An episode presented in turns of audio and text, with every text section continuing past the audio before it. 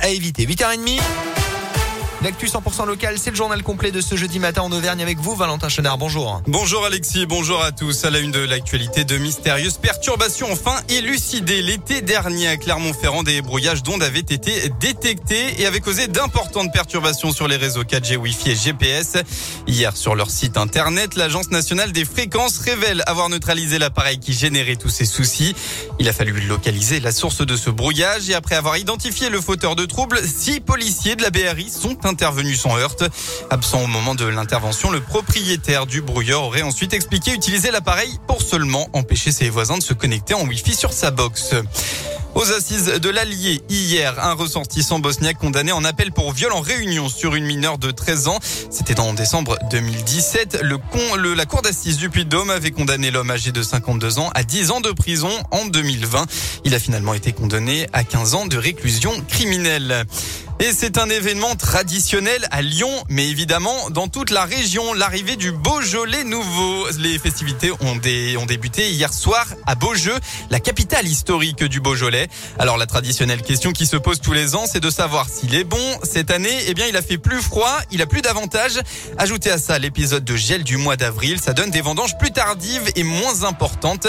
La récolte est même la plus faible de ces 50 dernières années, mais ce n'est pas forcément une mauvaise chose pour Daniel Bruyat, le président de l'Inter Beaujolais. On est revenu à une vendange entre le 15 et le 30 septembre. Des vendanges qu'on pratiquait couramment il y a 30 ans en arrière. Donc on a plutôt des vins fruités qui sont très primeurs, avec un peu moins de charpente, beaucoup moins d'alcool. Plus grand public avec des, vins à 12, 12 et demi, voilà, des vins un peu plus légers, plus fruités. Moi j'aime bien le déguster euh, avant midi avec une rondelle de saucisson euh, au moment de l'apéro. Moi j'adore à ce moment-là parce qu'on a des arômes de fruits qui ressortent bien au-dessus du verre. Euh, on a des papilles éveillées, c'est le bon moment pour le déguster.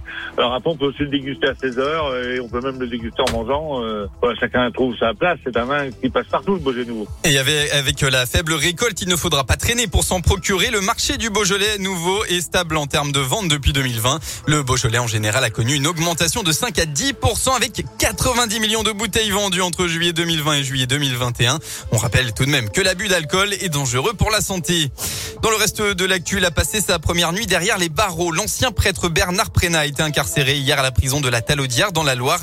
C'est dans ce département qu'il résidait depuis sa condamnation en 2020 pour des agressions sexuelles commises sur des mineurs dans les années 80.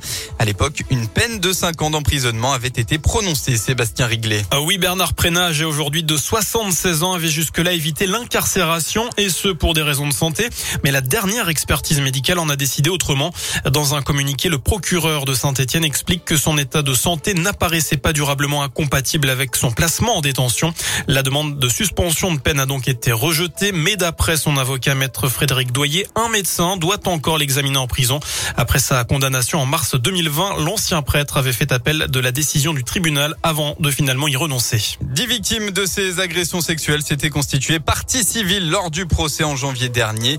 Une trentaine d'autres victimes avaient été déclarées presquites. L'un des avocats avait même estimé à plus de 3000 le nombre total d'enfants victimes de Bernard Prénat. Ce n'est que justice, a réagi Pierre-Emmanuel Germaintil, l'une des victimes à l'annonce de son incarcération. Et puis en sport, enfin, c'est le retour des internationaux au Clermont Foot. Quatre joueurs avaient honoré leur sélection cette semaine. Et eh bien, entre autres, buteur avec le Gamon, Jim Alevina est entré et rentré du Caire hier matin. Merci beaucoup. L'actu reviendra tout à l'heure. J'aurais dû vous appeler Colin à chaque fois. Hein. Oui, bah c'est normal. Êtes petit en taille que lui. En même temps, il fait 2m30, hein, donc euh, voilà.